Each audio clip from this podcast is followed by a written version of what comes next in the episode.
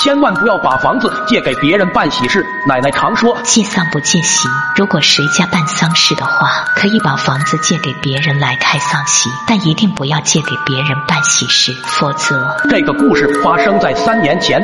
那年，村里木匠张三炮结婚，但由于家里穷，没地方办喜事，他的父母问了十里八乡，没有人愿意借他们办喜事。本来这桩喜事要草草了事，但邻家刘大娘看着张三炮家可怜，就将房子借给了张三炮。刘大娘家不算穷，丈夫早年应试，自己一个人在家常常睡不着觉，但家里两位孩子很争气，毕业赚了大钱，在村里给他买了间大房子。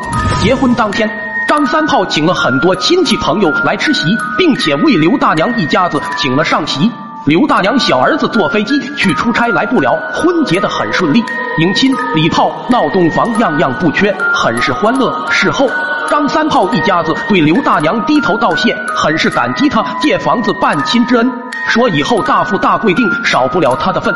可过了几天后，电视里播报了一则新闻：一架飞机在前往外地的方向遭遇坠机，飞机上的人无一幸免。听到了此新闻，刘大娘吓得一哆嗦，连忙的打起了小儿子的电话，却都显示已关机。村里人都纷纷议论起来，说是张三炮的喜事带走了刘大娘家的喜气，害死了刘大娘的儿子。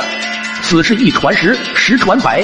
传到了张三炮的耳朵里，张三炮感到很是愧疚，买了一些水果去慰问刘大娘。一走进刘大娘的房子，前几日的喜早已换成了丧，透露着一股阴气。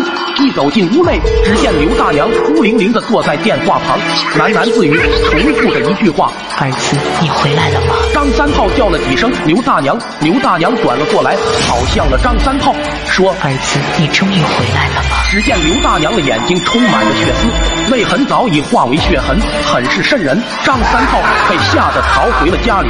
过了几天，刘大娘也传来了死讯，大儿子回来安葬母亲，却耽误了工作，事业一路下滑，被迫卖起了房产。相反的是，张三炮家里木头生意越做越大，从原来的小房子搬进了大房子，但他的睡眠异常不好，时常幻听刘大娘的声音在他耳边回荡：“儿子，你回来了吗？”家人们，千山万水总是情，点个关注行不行？